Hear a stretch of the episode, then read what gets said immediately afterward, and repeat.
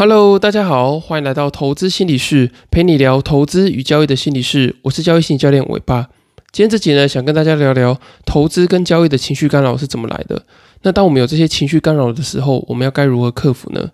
那其实会想聊这一集啊，主要是因为我们在这个投资跟交易的过程中啊，常常会遭遇到许多的这个情绪的干扰。例如说，大家常见的这个恐惧啊、贪婪，那我觉得还有这个呃焦虑、悲观等等的这些呃情绪干扰。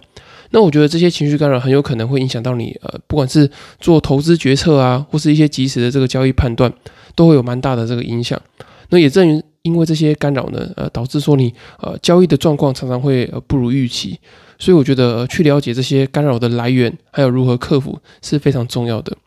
那有些人会觉得说啊，我是不是就把这些情绪就把它呃压抑起来，然后呢去忽略它、无视它就好了？可是呢，我必须很呃直接、实际，然后也很遗憾的跟你讲说，你是很难去把这些情绪压抑起来的。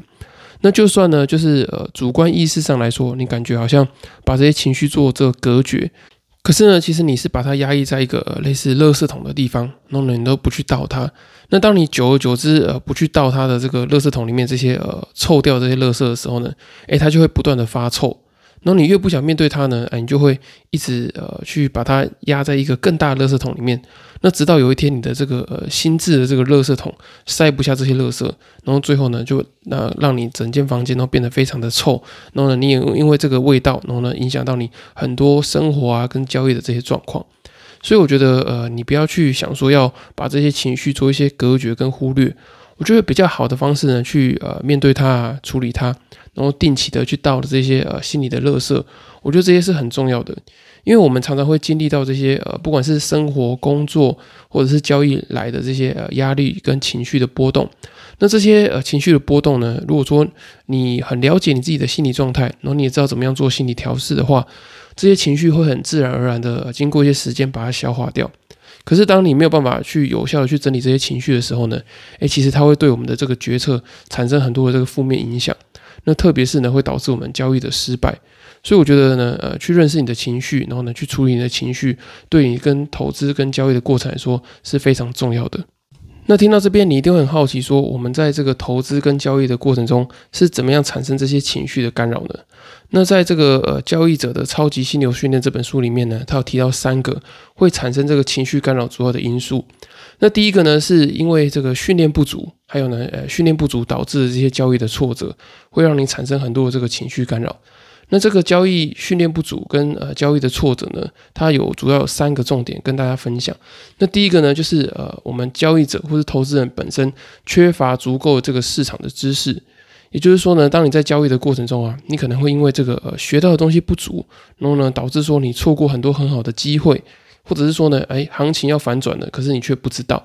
那我觉得这个状况是非常常见的，就是大家都会觉得说呢，哎，交易好像很简单，可是其实交易需要的知识量是非常大的，就是呢，你可能短周期需要看呃。呃，可能市场的情绪啊，呃，筹码等等的。可是呢，你中长周期又要看这些呃总体经济啊、基本面。所以我觉得呢，不管是基本面、技术面、筹码面，甚至是市场的这个心理面，你都要有一定程度的了解。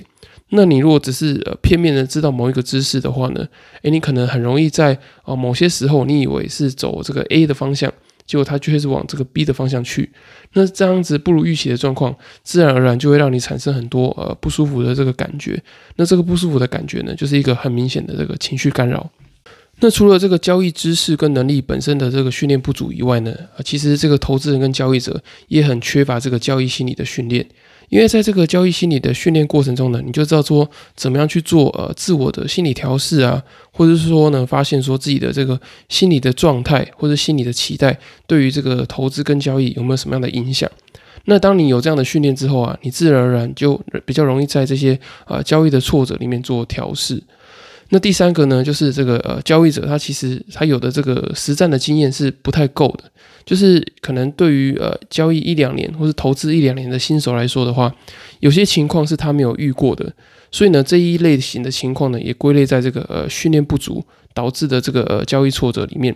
那当你有这些呃训练不足的状况的时候呢，诶，其实你就很容易会在这个交易的过程中觉得好像无能为力啊，或者是产生一种这种叫做习得性的无助感。那这个习得性的无助感之前也有提到蛮多次的，那它其实就源自于说呢，诶，有一只狗，然后呢，它在这个呃一个实验室里面一直跳，然后呢，看它看到上面有一个食物，然后呢就想要跳上去抓，可是每次跳上去抓的时候呢，诶，这个呃实验人员就会把它用这个电击把它电一下，那让他觉得说呢，哦，每次只要跳上去我就会被电。所以，呃，久而久之呢，当这个实验人员把这个跳上去就电他的这个系统把它关起来之后呢，诶，他也渐渐的不学着不去尝试了。所以我觉得，当你这个呃交易挫折累积很长一段时间之后呢，诶，你自然而然会想要去呃放弃，那么就有很多这种呃可能沮丧啊，然后呢悲伤、焦虑的这种呃情绪干扰在你的这个投资跟交易的过程里面。那第二个呢，他呃作者提到觉得很重要的这个情绪干扰来源呢，就是啊他觉得交易者的优势跟这个交易的利基的需求本身是不相配的。那这听起来有点老舍，可是这其实就跟我原本之前一直提到的，就是你的这个心理的状态，就是交易者的心理跟交易策略这个适配性，可能是不相容的。例如说啊，呃，假设有一个人他想要做这个顺势的交易策略，那顺势的交易策略是不是要在这个突破区间上缘的时候做买进的动作？可是呢，如果是一个呃很想要买在一个很好的成本，想要建立在一个相对呃成本比较低的地方的人。它可能就不太适合这样的策略，因为当你区间突破的时候啊，可能会买在这个区间的上缘。那相对于呃整个区间来说的话，它算是一个成本比较差的位置嘛。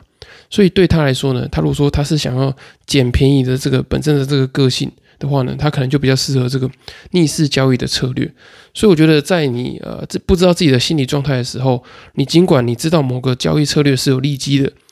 可是呢，它跟你的这个心理状态可能是不相符的。而且呢，我觉得，呃，有时候你如果说你不知道这个交易策略跟自己的心理状态能不能够 match 的时候呢，它是没有办法很有效的去发挥你个人的优势的。所以呢，我觉得在这个过程中啊，你会经历到很多的这个心理压力跟心理不舒服。因为在你选择一个策略，当这个策略它不符合你的个性的时候啊，你就觉得说用起来卡卡的，然后呢用起来就觉得说好像很不顺手，然后呢呃在决策的过程中也会遇到很多的这个心理的阻碍。就像我刚刚讲的这个例子嘛，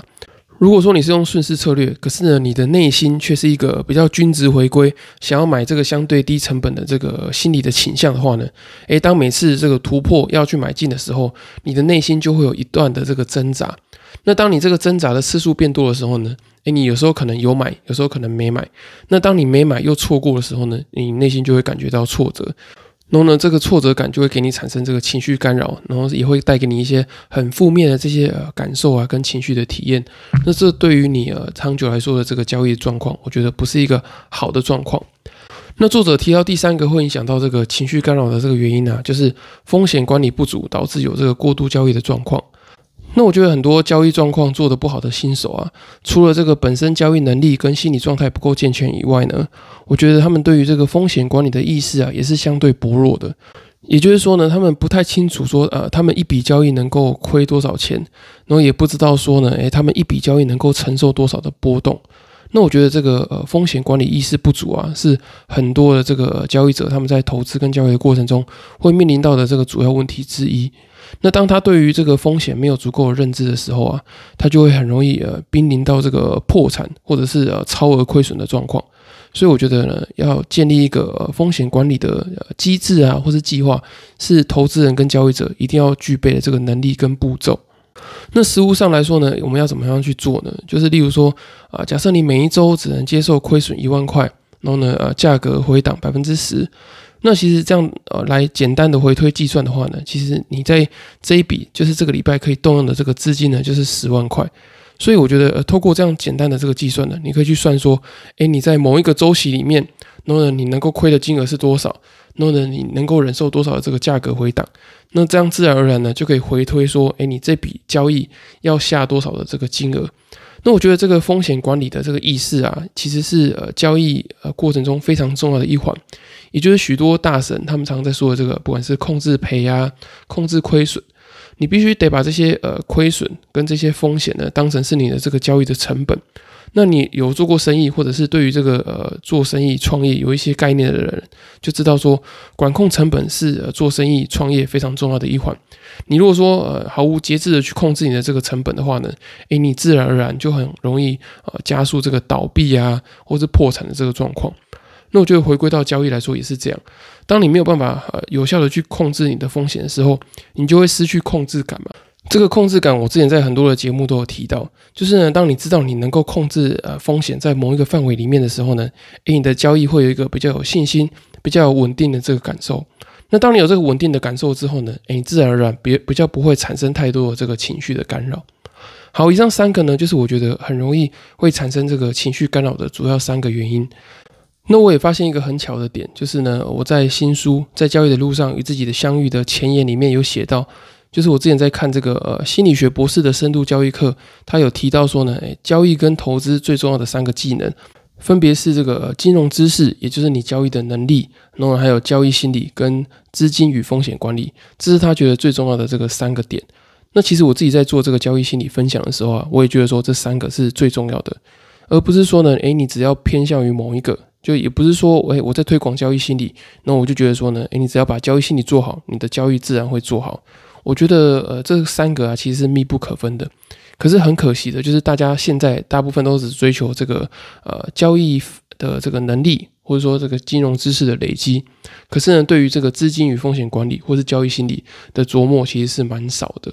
所以我觉得，呃，如果说你，呃，在这个交易过程中啊，有很多的这个情绪干扰的话，你可以去思考看看。在这三个重要的这个呃能力的部分呢，你是缺少哪一个？那当你把这三个补齐之后呢，诶，我相信对于你的这个呃交易心理啊，或者交易技术的这个提升，都有非常大的这个帮助。好，以上就是今天这集的内容。那如果说你听完之后啊，想对于这个交易心理有更多更深入的了解的话呢，我会推荐你购买我刚出版的新书《在交易的路上与自己相遇》。那在书里面呢，我写下许多呃在投资跟交易的过程中很容易遇到的这些心理的问题跟应对的方法。那相信呢，对于你这个呃投资跟交易心理的这个素质会有非常大的提升。那如果说你没有时间看书的话呢，又想要快速的找到自己交易心理的盲点，改善交易心理素质，那欢迎你透过这个下面资讯栏的表单报名这个一对一的线上交易心理咨询。我可以比较快的呢帮你了解你心理状态、心理期待跟交易策略的这个关联性，并且呢帮助你啊找到比较适合你的这个交易心理的这个优势。那如果说你没有付费的考量的话呢，也欢迎你透过第二十四集的题目，呃，传讯息或者寄信给我，我可以帮你做一个简易免费的交易心理咨询。以上就是今天的内容，谢谢大家收听。那如果说大家还有其他问题的话呢，请帮我到这个 Apple Podcast 或其他平台给我五星的评价或留言，那我会非常的开心，因为对于我来说，你们的支持就是我持续分享最大的动力。那这些留言的问题呢，我也会在之后的节目整理起来之后再回复给你们。那今天节目就到这里喽，祝大家交易跟生活都顺利，我们下次再见。拜拜。